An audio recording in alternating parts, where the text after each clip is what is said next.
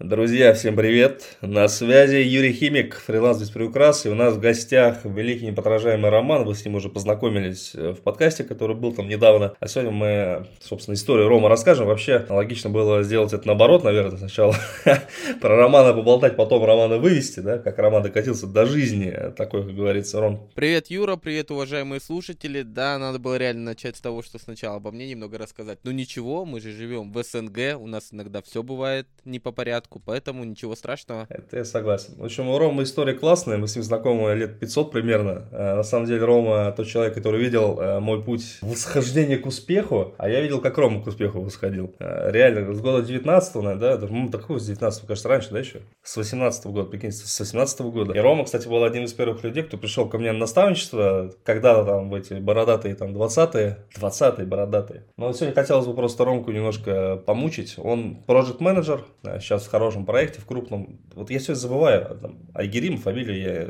честно, сложно мне. Таниберген. Айгерим Таниберген. Да, она входит там в топ-5 экспертов по, по запускам, по продюсированию, также там проект по Wildberries. Кстати, это, это к вопросу, да, вот мы обычно говорим там, вот, СНГ, это там э, Россия, там Украина, все равно, кто не говорил, Украина, там Беларусь, Казахстан, да. А, но, Роман, где живет Роман, как говорится, project manager всей Руси, вот расскажи, Ром, где ты живешь? Я живу в городе Бишкек, это Кыргызская республика, мы граничим с Таджикистаном, Узбекистаном и Казахстаном, ну и Китай с краю. То есть это одна из самых маленьких республик бывшего Советского Союза. То есть, прикиньте, Ром живет в Киргизии, но у Рома есть российский паспорт. И теперь, Ром, расскажи э, нашей аудитории, как тебя вообще занесло в Киргизию? Это просто реально, это, это, это интересная история, на мой взгляд. А, получается, как я попал в Киргизию? Да, можно сказать, что я гастарбайтер, ну, это шуткой сказано, конечно. Когда я был маленьким, э, я вообще родился на территории Российской Федерации, конкретно в Алтайском крае, город Барнаул. И когда я был маленьким, родители переехали сюда, так как они были родом отсюда, то есть они, скажем так, выходцы из постсоветского пространства. Поэтому было принято решение переехать сюда. Ну, естественно, от меня там ничего не зависело, так как я был маленьким. Вот так я оказался в Киргизии. Прожил здесь всю жизнь, э, учился здесь в университете, ну, подмечу, что учился я в российском университете, который находится на территории нашей республики. А потом армия,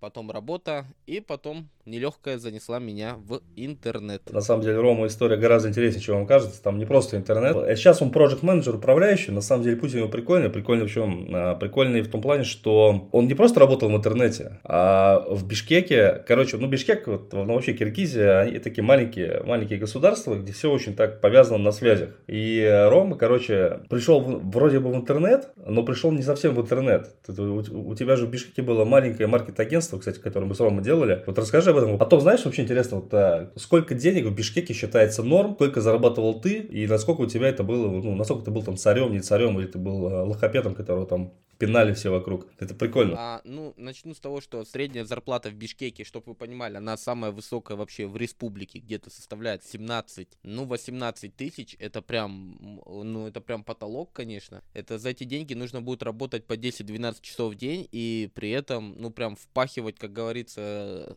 на совесть. Конечно, ребята, которые занимаются предпринимательством, ребята, которые работают на себя, плюс работают в интернете, они зарабатывают больше. Плюс те, кто что-то продает. Естественно, менеджер по продажам всегда зарабатывал, зарабатывает и будет зарабатывать больше, чем средняя зарплата по региону, стране и так далее. Но, тем не менее, я бы ориентировался, чтобы для понимания у наших слушателей это сложилось, понимание, я бы ориентировался в цифру 20 тысяч рублей. А рубль и сом, если говорим мы о валюте, это примерно одно и то же. То есть один к одному, чуть-чуть рубль выше. Но в связи например, с нынешним положением он чуть-чуть ниже. Ну, все равно приходит один к одному. С чего я начинал? Я прошел курс по Инстаграму, то есть я понял, как его вести, понял, как настраивать рекламу, но я категорически не мог найти работу в интернете. Это сейчас я понимаю, что это была просто тупо установка в моей голове, которая не давала мне этого сделать, и это можно было сделать еще тогда намного быстрее, элементарней. Ну, скажем так, каюсь грешен, был глуп. И я пошел немного по другому пути. Я начал э, со сферы общепита, я начал приходить в ночные клубы, бары, рестораны, кафе и предлагать им свои услуги в плане ведения Инстаграма. То есть туда входил создание контента, настраивание таргетированной рекламы и так далее. И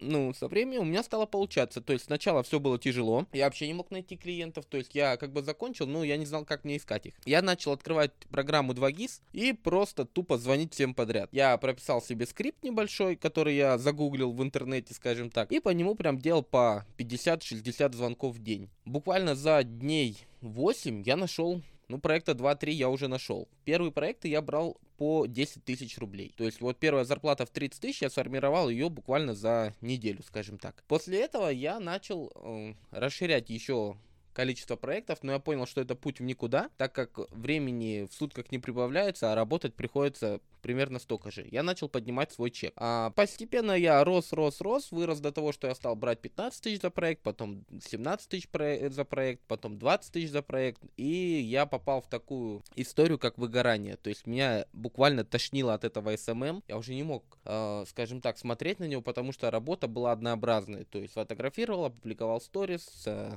вовлек аудиторию, настроил таргетированную рекламу. Ну, в принципе, все. И на этом меня это ну, начало, скажем так, выгорать я начал. Давай сейчас, Ром, э, давай сейчас тормозим немножко. Я тебе задал пару вопросов, мне ну, реально интересно. А, вот первый вопрос, э, ребятам интересно по-любому будет. А, ты я стал поднимать средний чек. Вот смотри, а, много фрилансеров, которые нас слушают, ребят, они как раз таки этот момент боятся совершить. То есть они думают как. Вот сейчас я подниму чек, от меня уйдет клиент и они постоянно варятся, то есть вырасти не могут из-за этого. Вот как у тебя получилось э, себя перебороть, чтобы этот чек поднять? То есть как ты клиентам своим сказал, что это стоит дороже? Или ты старых отсек и взял уже новых по новому чеку? Скажем так, э, ну давай сначала. То есть тут был момент такой, что я помимо того, когда работал, я постоянно учился. Я покупал курсы, я покупал оборудование, я покупал это все. И я задал себе вопрос, почему, когда я покупаю какой-то курс, никто мне скидку не делает? Почему, когда я покупаю какое-то оборудование, никто мне скидку не делает? Ну, делает делает, ну, смешную скидку, скажем так, просто чтобы я купил, да, ну, это классика маркетинга. Я задал себе вопрос, а почему я работаю за копейки? Работая за копейки, я не смогу, скажем так, покупать более качественное оборудование, обучаться у крутых спикеров и так далее. Это был первый такой, ну, звоночек в моем сознании. Во-вторых, ну, как бы цены растут, инфляция сжирает наши деньги, скажем так, поэтому я как бы тоже задал себе вопрос, 30 тысяч, допустим, в этом году, это не 30 тысяч в следующем году. Это был второй момент. Третий момент, ты спрашивал по поводу, искал искал я новых или поднял у старых. Я просто пришел и поднял. Я просто пришел и сказал, что, ребят, вот со следующего месяца я буду получать за свою работу такую-то, такую-то сумму. Потому что, когда я пришел, точка А была у вас вот такой, то есть я ее всегда оцифровывал и показывал результат, который я им дал за время работы с ними. Если вы не хотите, пожалуйста, я не настаиваю, я найду других. Если вы хотите, значит поднимайте зарплату. 70% из тех, с кем я работал, подняли мне зарплату. 30, то есть это один клиент, скажем так, отвалился. На его место я нашел клиента буквально за день-два. Все. Тут не надо бояться, не надо переживать. То есть поднимайте чек, когда вы постоянно обучаетесь, когда вы даете крутой результат и когда вы много денег вкладываете в себя. И главное, не бойтесь. То есть если человек отваливается, значит это не ваш клиент. То есть работая, скажем так, когда вы один работаете сам на себя, у вас количество времени ограничено всегда. И поэтому вам нужно стремиться к тому, чтобы зарабатывать больше. Иначе вы просто не выживете. Всегда будут люди, которые будут дешевле, делать дешевле, чем вы. Это факт. Просто примите это как данность. А, я тут такой пример приведу приведу. Компания Toyota продает 500 тысяч автомобилей в год, а компания Rolls-Royce 500 автомобилей. Но тем не менее, дела у Rolls-Royce совершенно не хуже, чем у Toyota. Тут просто вопрос в том, с каким сегментом вы работаете, какая целевая, целевая аудитория, с которой вы работаете, ну и ваши собственные навыки, умения, а главное результат, который вы даете. Ну, кстати, очень крутая мысль. Знаешь, э, вот я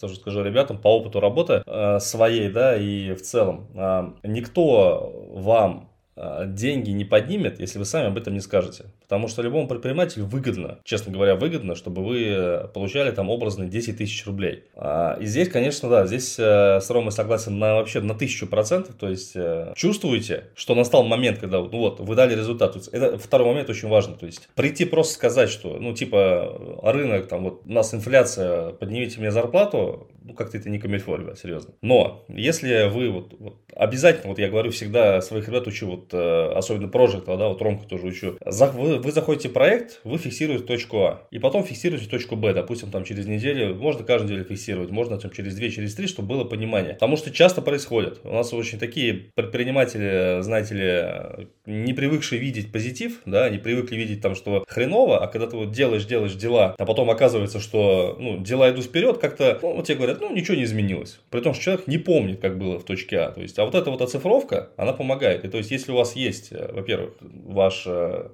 бесстрашие, да, и четкий, понятный результат, вот с этим всем вы можете прийти и сказать, ребят, смотрите, вот было так, стало так. Я хочу зарабатывать, я вам даю результат в бабках. То есть, я, я хочу сам зарабатывать больше бабок. Собственно, это тот, это та история, которую я учу э, всех, когда вот люди устраиваются на работу, я им говорю, как ты будешь откликаться на вакансии. Всегда говори про бабки, всегда говори про результат, всегда указывай, что твоя задача сделать прибыль компании больше. Чем больше прибыли у тебя, в компании, тем больше денег в кармане. Классика, работает на 100%, поэтому вот, э, ну, собственно, один из секретов успеха, да, а если мы говорим так, то вот, вот он. То есть слушайте просто, внимайте, нет никакого волшебства, э, кроме вот таких вот вещей маленьких. Прикольно, Ромчик, прикольно. Окей, да, а вот про выгорание. Ладно, давай вот выгорание. Как ты почувствовал вообще, что ты вот начал выгорать? Как, какие внутри были ощущения у тебя в этот момент, что ты понял, что вот, ну, все, баста, SMM а, это тема, которая уже проходит? Я просыпался утром, понимал, что мне нужно сейчас будет публиковать сторисы, там посты писать, там публиковать там фото, видео, контент и так далее. А меня реально жутко от этого воротило и бесило. Я прям вот не мог, я не мог себя заставить. То, что я делал, допустим, 3-4 месяца назад с удовольствием, сегодня приносило мне дикий дискомфорт. Прям реально, у меня, ну я не мог себя настроить. У меня бывали даже такие моменты, я прям признаюсь о своих неудачах. Я должен был запустить таргетированную рекламу, а я тупо на это забил. Реально тупо на это забил, потому что у меня вот не было желания. Ну потом, да, конечно, я ее настроил спустя 3-4 дня, когда я, ну, более-менее пришел в себя, но тем не менее так делать нельзя. Я повторяю, так никогда не делайте. Если вы взяли обязательства на себя, обязательно их выполняйте. Это, скажем так, не, не повторяйте, не допускайте моих ошибок, учитесь на моих ошибках. Вот. Потом я пришел к такому мнению, что если я не хочу делать это сам, но это приносит мне деньги, мне, значит, нужно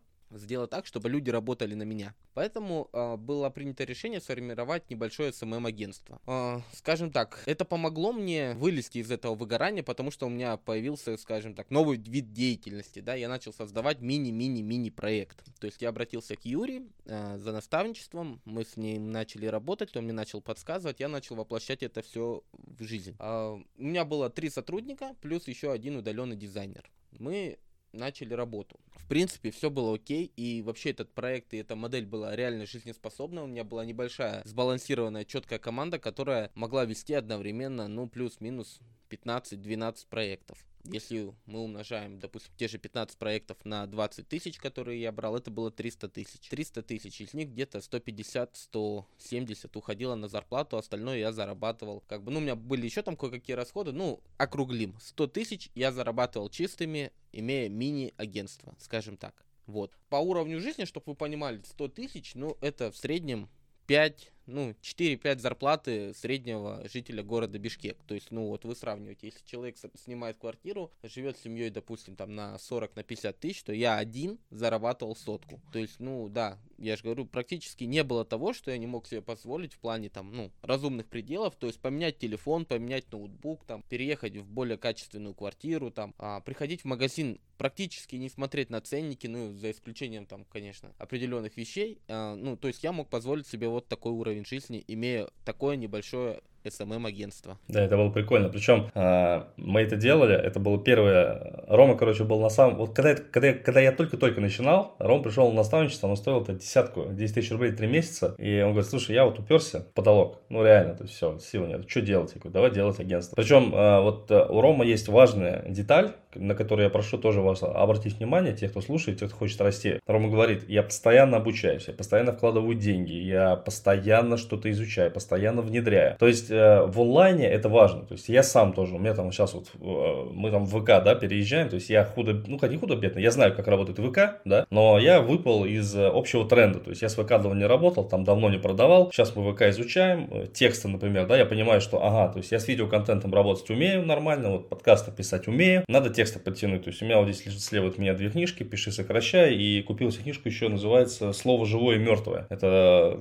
тоже порекомендовал Ильяхов, собственно, вот они лежат. Я, я их потихонечку читаю. И самое главное, практикуюсь. То есть э, учеба без практики, это вообще ничего не значит, я говорю вам. А, если вы учитесь на курсах, постарайтесь как можно быстрее знания применять. Я думаю, Ромка меня тоже поддержит в этом, а, потому что, ну, смысл учиться, если ты их не применяешь знания в жизни. Полностью в этом я тебя поддержу, потому что не нужно становиться реально ходячей библиотекой, которая знает все, реально знает все, но по факту ничего сделать, ну, применить из этого не может. Это же есть такая знаменитая фраза, раз ты такой умный, почему ты такой бедный? Это вот реальная правда, ну, то есть это от этого никуда не уйти. Поэтому то, что вы изучаете, обязательно применяйте на практике, потом скажете спасибо. Потому что быть э, вечным учеником это очень плохая история, а в это попадают, ну, не то что многие, некоторые люди попадают. То есть они, знаете, вот это вот вечно, у них создается внутри вечно отложенная история. То есть они вот сейчас я пройду курс, потом начну работать. О, еще один. Сейчас, э, ну точно этот пройду, потом вот следующий. Блин, я еще недостаточно эксперт, вот, ну вот еще один и точно все. Потом так, так, блин, ну вот здесь еще подтянуть и точно все. По факту то, что вы проходили там, допустим, э,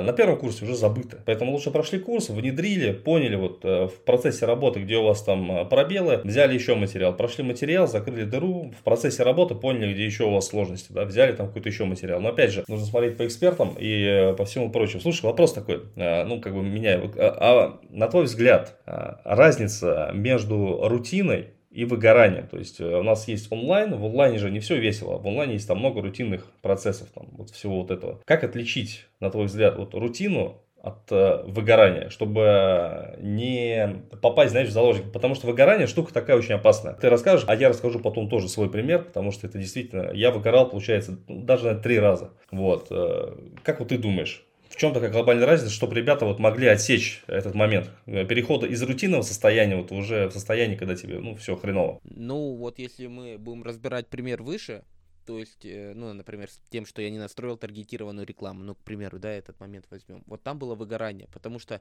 я знал, что мне нужно это сделать, и у меня не было ни мотивации, ни дисциплины, ни силы воли, вообще ничего. То есть я реально был готов, если бы мне в этот момент заказчик позвонил и сказал бы, ну, типа, мы перестаем работать, я бы сказал, окей, хорошо, до свидания. То есть я считаю, что выгорание это когда уже все, сил нет, ты вообще ничего не хочешь, тебя вообще все бесит, ты вообще не можешь себе никогда никакие силы найти и так далее. Рутина, я считаю, что рутиной э, это больше такой момент, вопрос к дисциплине, силы воли, ну и вообще качеством человека, который, ну, пообещал и должен сделать. То есть э, есть рутина, которую ты должен сделать. То есть хочешь, не хочешь, ну хотя бы разбить на блоки по 15 минут, по 10 минут, по 5 минут, как угодно. Но в течение дня ты хотя бы должен сделать вот этот минимум рутины, который, скажем так, э, о котором ты договорился с заказчиком. А когда выгорание, ну выгорание я считаю, что это вообще, когда у тебя полный трэш, ты ничего не хочешь и ничего, ты реально даже ничего не можешь сделать, потому что у тебя организм просто кричит, я этого делать не буду, все, до свидания, и так далее, и так далее. Ну, я считаю вот так. То есть я понимаю это вот так. Вот правильная мысль. А, у меня точно так же. То есть, когда организм кричит и говорит и, и противится работе. Вот это самый главный признак выгорания. Когда вы просто, вы просто физически не можете делать то, что нужно сделать. Отвратительное ощущение. У меня оно было в жизни трижды. Первый раз я его поймал, когда работал еще в курьерской службе. Это был 15 год, по-моему, 15 да. Я тогда переходил, получается, ну, уже работал там в политике туда-сюда. А, уже ну, занимался там более интересными делами, скажем так. И я в один, вот в одно утро проснулся и я понял, что я просто не хочу туда ехать. Вот на работу, на вот курьером. И просто, просто тупо не хочу. У меня просто нутро просивится. И я реально стал работать через силу. То есть, если до этого я там 2-3 года получал реальный кайф, особенно в начале вообще кайфовал, прям ездишь, свобода, вот это знаешь, классно. То вот в тот момент э, просто что-то вот, ну, как бы хрустнуло, и я понял, что все. И здесь самое стрёмное, если вы продолжите работать в таком состоянии, потому что за выгоранием следует стадия принятия, а в этой стадии принятия у нас живет практически там а, ну, очень много населения СНГ, которые ходят просто на работу, через силу, как на каторгу, за деньгами. Это вот именно люди, которые преодолели стадию выгорания, жесткую стадию, когда вот, ну, по-хорошему нужно менять свою жизнь, да, как-то уходить куда-то, и дальше херачат за деньги. Все. Вот если вы вот это выгорание поймали, и оно перешло в стадию принятия дальше, все, ребят, пиши пропало. Из этого говна вылезти очень тяжело. Прямо максимально тяжело. Вот. И самое главное, на что внимание стоит обращать в работе, да, вот если вы чувствуете, что организм прям протестует и говорит, что все, баста, ну тут два варианта. Либо менять, либо просто очень хорошо отдохнуть. Может быть, ну реально мы, может быть, устали. Потому что у меня такое бывает, что нужно просто голову отключить, там, поиграть, допустим, поспать, там, куда-то съездить, потом становится легче. Если вот вы съездили, отдохнули, легче не становится, все, нафиг меняйте, и, ну, потому что мучить себя, ну, какой смысл? Мы что, в, этом, в этот мир пришли, чтобы страдать, что ли, я не знаю. Ты пришел, чтобы страдать в этот мир? Я нет.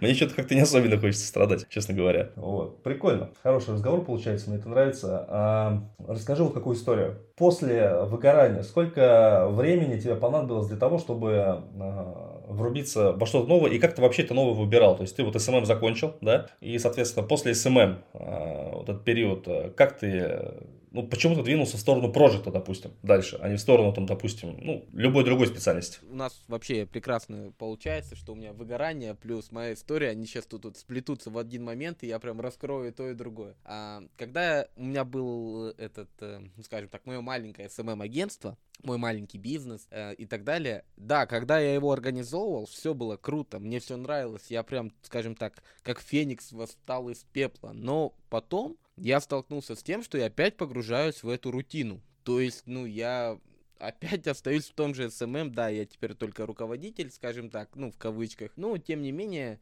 э, меня все равно бесил этот SMM, и я начал смотреть э, в сторону, ну, в какую-то в другую сторону направление именно, и я хотел перейти в онлайн. Почему? Во-первых, я не хотел зависеть от места. Почему? Потому что пандемия, потому что низкие зарплаты на местном рынке, скажем так, э, то есть уровень не тот и так далее. Я не хотел этого. Э, Еще я сталкивался с такой проблемой, что, например, я проходил какой-то курс, и, например, в России это давным-давно работает, а наш местный менталитет и местный рынок просто не готов принять это. То есть ты объясняешь, э, объясняешь им, что, например, нужен сайт для того, чтобы к нему прикрутить пиксель, чтобы потом настраивать ретаргетинг. Местные не понимают этого, им плевать. Они понимают, что вот есть кнопка продвигать в том же Инстаграм, ну, к примеру, нажимаешь, все, реклама идет, просмотры идут, лайки идут и окей. То есть вот в таком понятии, вот, ну, двигался я вот в таком направлении. Почему проекта я выбрал? А, ну, скажем так, у меня с детства были организаторские способности. То есть я, когда я играл в футбол активно, я был капитаном команды. Когда я занимался борьбой, я был, скажем так, а, ну, тоже своего рода капитаном команды, то есть капитаном группы. Мы, когда ездили на соревнования, всегда я был старшим, всегда я выделялся и так далее.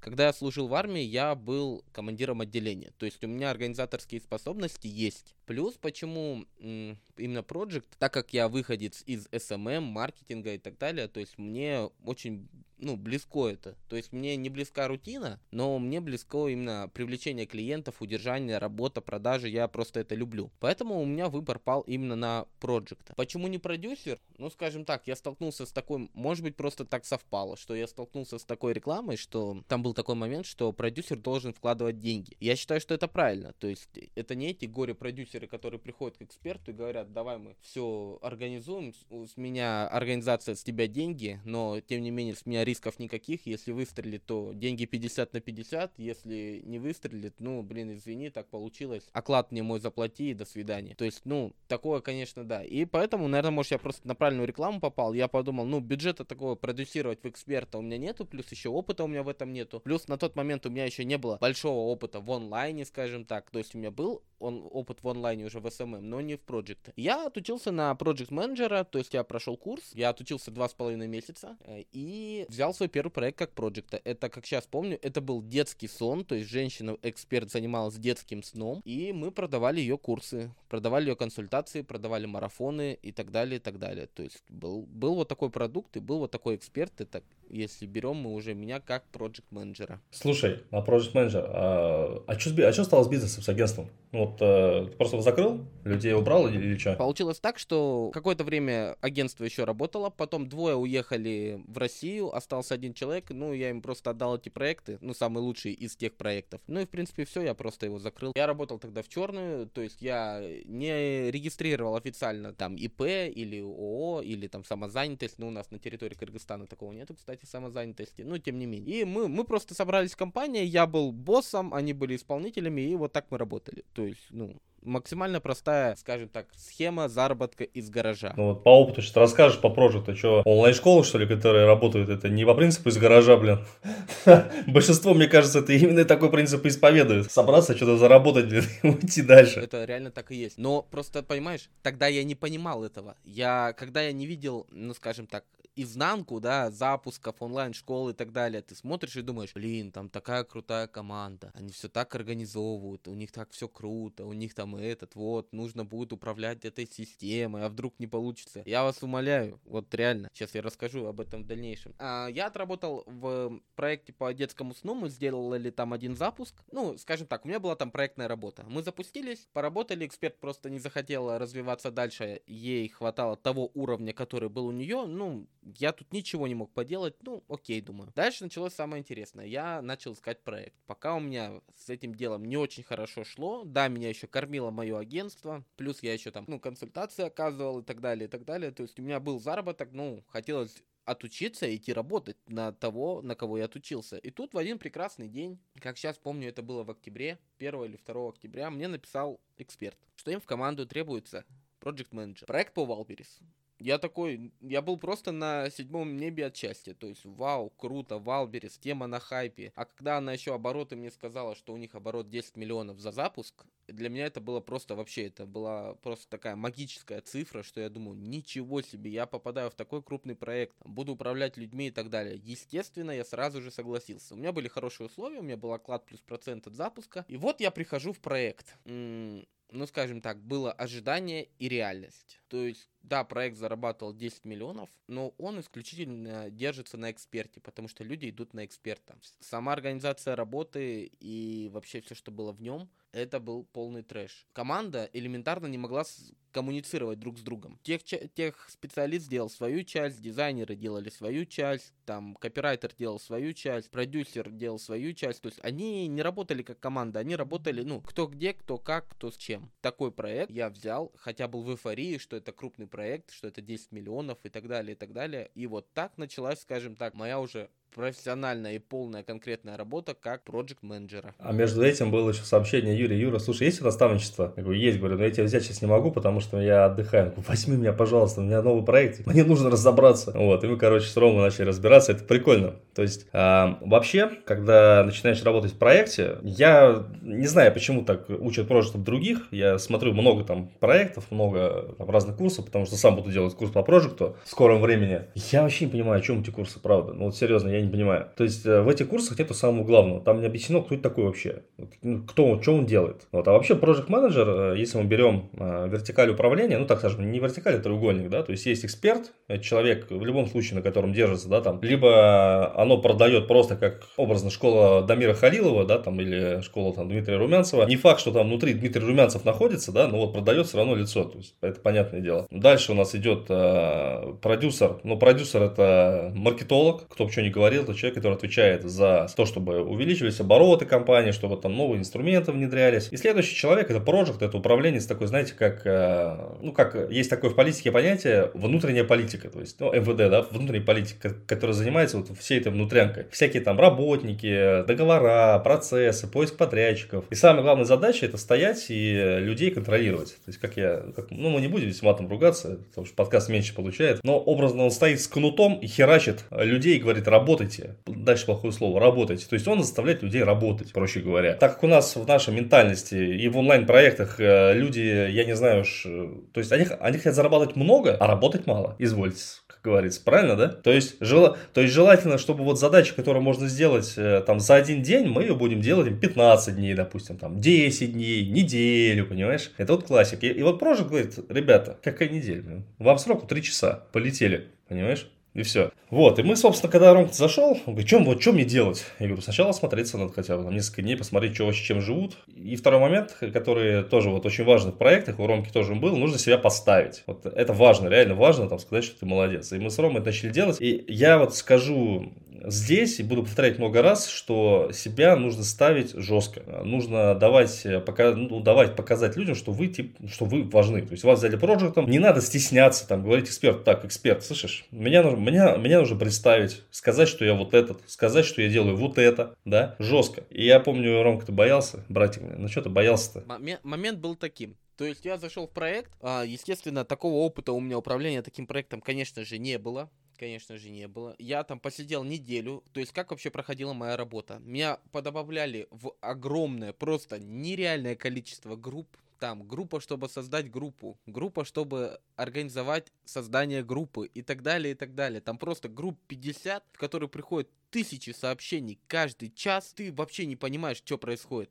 Естественно, меня никто нигде не представлял. А, просто, ну, представили, знаете, в каком формате. А, это Рома, он проект управляющий, он будет организовывать работу команды. Все. Вот это вся, все было представление. Меня первую неделю даже там никто не замечал. Я сижу и думаю, так, меня погонят дней через пять, может быть через четыре, если я сейчас ничего не начну делать. И я, ну тут реально Юра правду сказал, что я отучился на проекта, ну, я как бы, у меня была теория, но не было практики. Я не мог включить ее, потому что меня учили, скажем так, одному, но меня не учили тому, что реально происходит в онлайн-школе, когда там гонит, э, например, бот, когда нужно срочно проконтролировать копирайтера, чтобы он написал цепочку писем, когда нужно посмотреть, что делает, допустим, там методолог, как, на какой стадии он, на какой стадии вообще дизайнер делает презентации или сайт верстает, то есть очень огромное количество задач прилетает одновременно. Это сейчас для меня это, ну, раскидать эти задачи, буквально 15-20 минут работы, скажем так, э, распределить нагрузку, поставить дедлайн и потом это проконтролировать. Но тогда для меня это было просто, ну, что-то сверхъестественное. Я звоню Юре, говорю, Юр, меня взяли в проект, мне нужно, мне нужно наставничество, мне нужно что-то тут делать. Он говорит, я отдыхаю. Я говорю, Юр, меня уволят.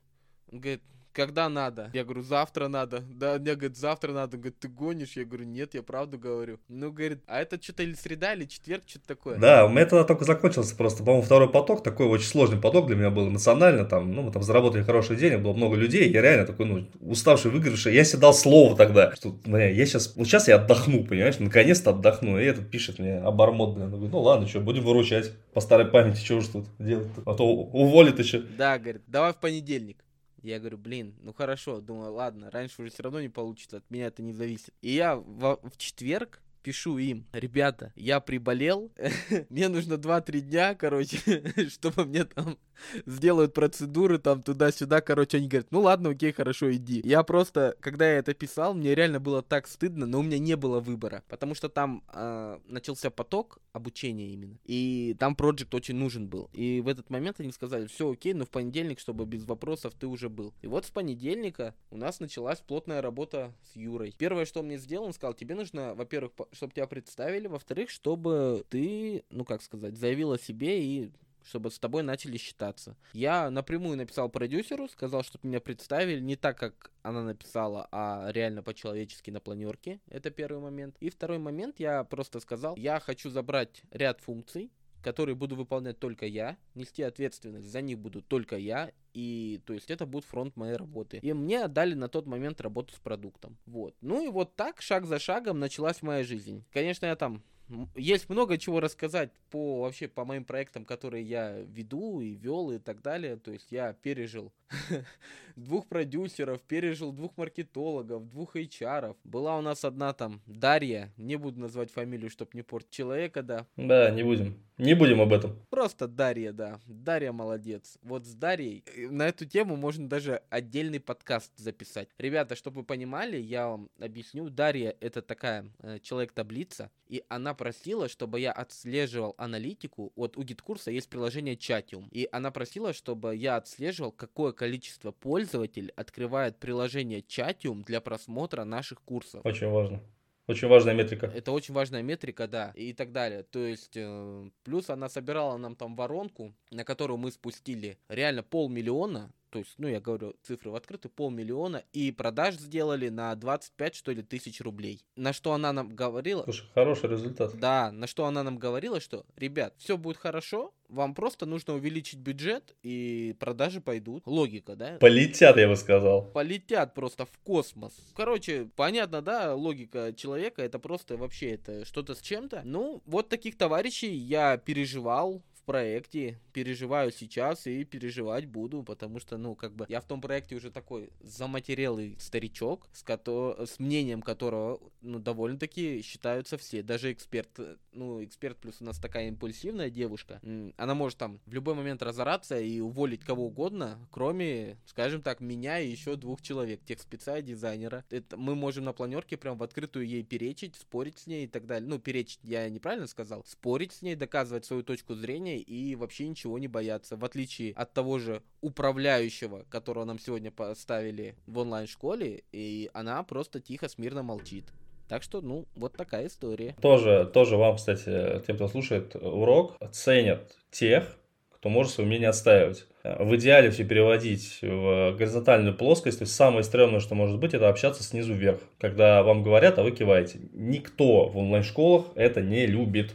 Никто людям, вот вы пришли давать результат, и вас нанимает, что вы были умнее того, кто нанимает, а не наоборот. То есть, если вы не умнее того, кто вас нанимает, вы просто наемный сотрудник, которому ставят задачи, и все, и не больше. А вот чтобы вырасти, нужно перечь. В свое время, когда я работал там тоже в онлайн-школе, ее создатель, он мне сказал так, говорит, ты единственный человек за последние там 5 лет, который мог меня послать нахер. И это круто вообще.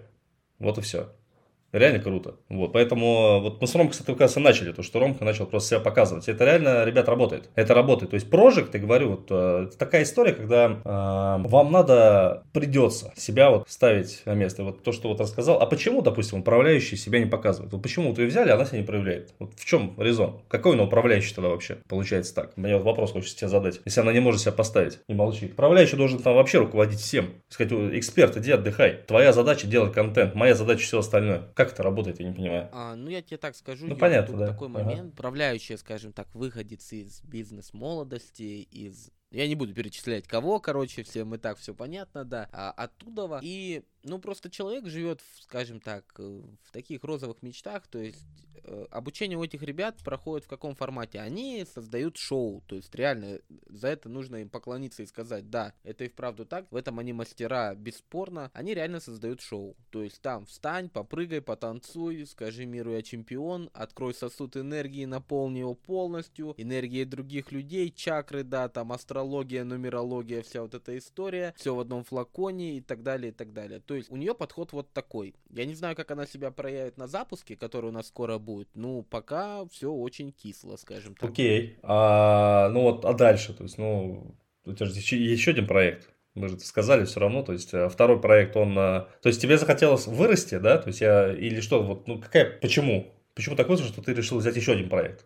Постраховаться или... Я знаю одно золотое правило в маркетинге. Цифра один это всегда плохо. Э, скажем так, это первый момент. Второй момент, который повлиял на меня, ну, скажем так, у нас был там спорный момент по поводу моей заработной платы, и мне не выплатили процент запуска, что меня очень сильно демотивировало, и, ну, блин, я такой, окей, если они меня могут кинуть с процентом, значит, могут кинуть с работой, мне нужно подстраховываться. И я начал откликаться на большое количество вакансий, я нашел второй проект за день, реально за день. Я созвонился, это было HR-агентство какое-то, то есть она дала заявку, эксперт дала заявку HR-агентству, чтобы они нашли ну, этого э, управляющего, project менеджера Они со мной связались, я провел с ними собеседование. Когда я устраивался к ней в проект.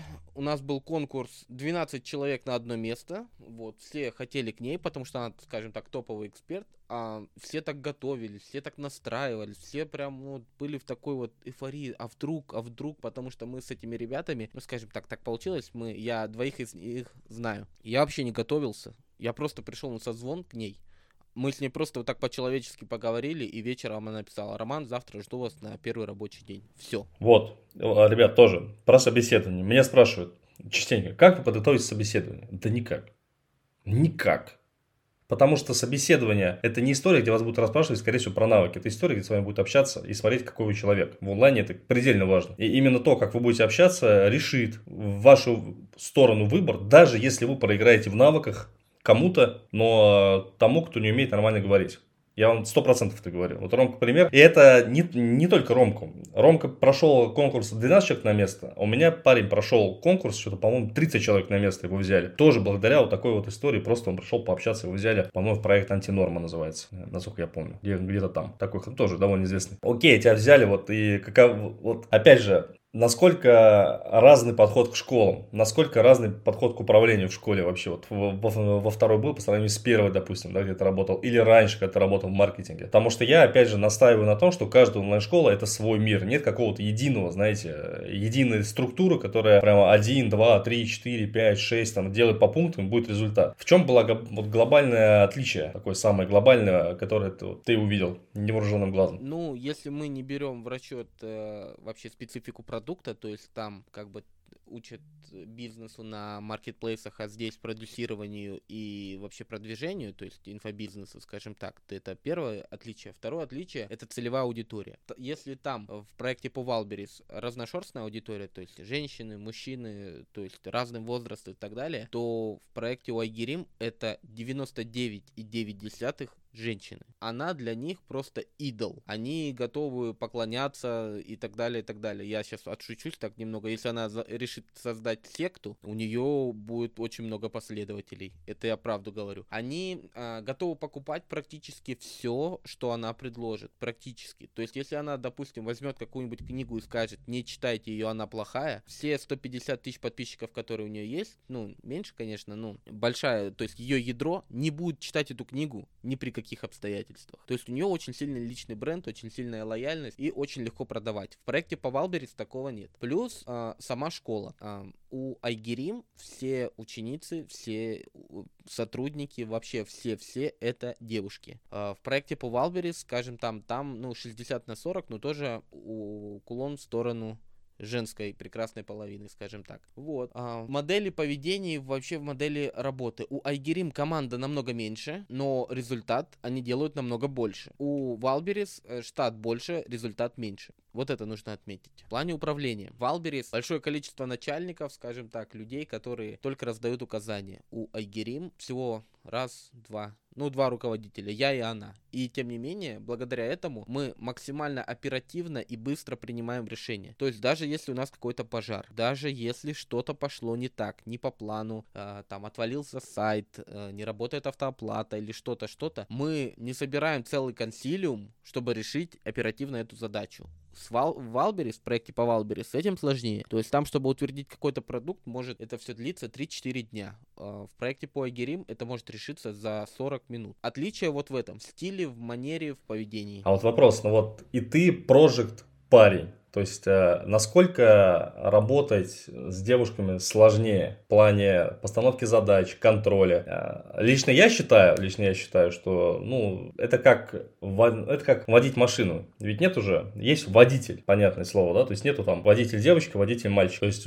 там также работает, или там все-таки какие-то есть нюансы в работе, то есть, там где-то понежнее слова подобрать там, или вот ты прям вот единая модель для всех работает. Модель работы с мужчинами и женщинами, ну, я не скажу, что она отличается отличается. Единственное, с женщинами, да, я более лояльно подбираю слова и так далее. Для меня основа работы сотрудника это результат, который дает человек. Неважно, мужчина это, женщина, пенсионер или подросток. Если я поставил задачу поставил дедлайн и конкретно говорил, какой результат я хочу получить, и он выполняется, мне вообще без разницы, кто его сделает. Да, единственный момент, что с женщинами я стараюсь помягче. То есть, если с мужчиной я могу позвонить ему в личку и, скажем так, поговорить на старом добром русском мате иногда, то с женщиной я как бы стараюсь общаться жестко, но дипломатично. То есть, я стараюсь давить на результат, на те моменты, которые она нарушила, допустим, в плане работы и так далее. То есть, я тут подхожу, скажем, с вот такой стороны. Ну, в целом, а, Project, это же тоже получается как стартовая позиция к своему делу?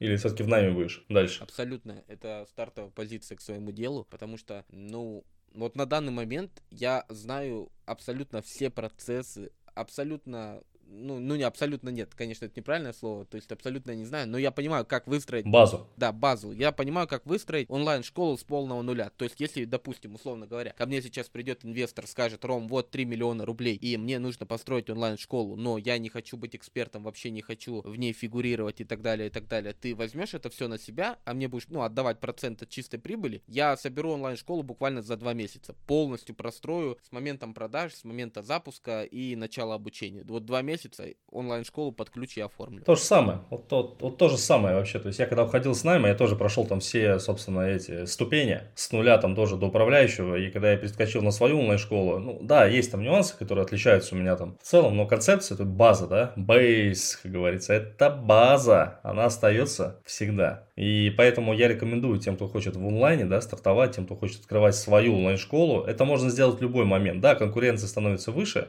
несомненно. Но как обычно, то есть э, кажется, что выше, на самом деле конкуренции практически нет, потому что огромное количество говношкол, которые ничего не дают вообще, ничему вообще не обучают. Если вы просто поймете, что вам ну, что нужно давать результат конкретный людям, у вас всегда будут продажи. Всегда они будут. Сколько тогда будет? Да, может быть, это не будет там миллионы миллионов постоянно, ну, там, стабильно там 300-500 тысяч вы сможете зарабатывать там вообще без проблем. Вот, поэтому вот, идеальный путь в онлайне, да, к своему делу, а здесь можно прийти очень быстро, это найм, э, допустим, там, с ассистента, в тех спеца, с тех спеца там в прожекта, с прожекта уже в свое дело.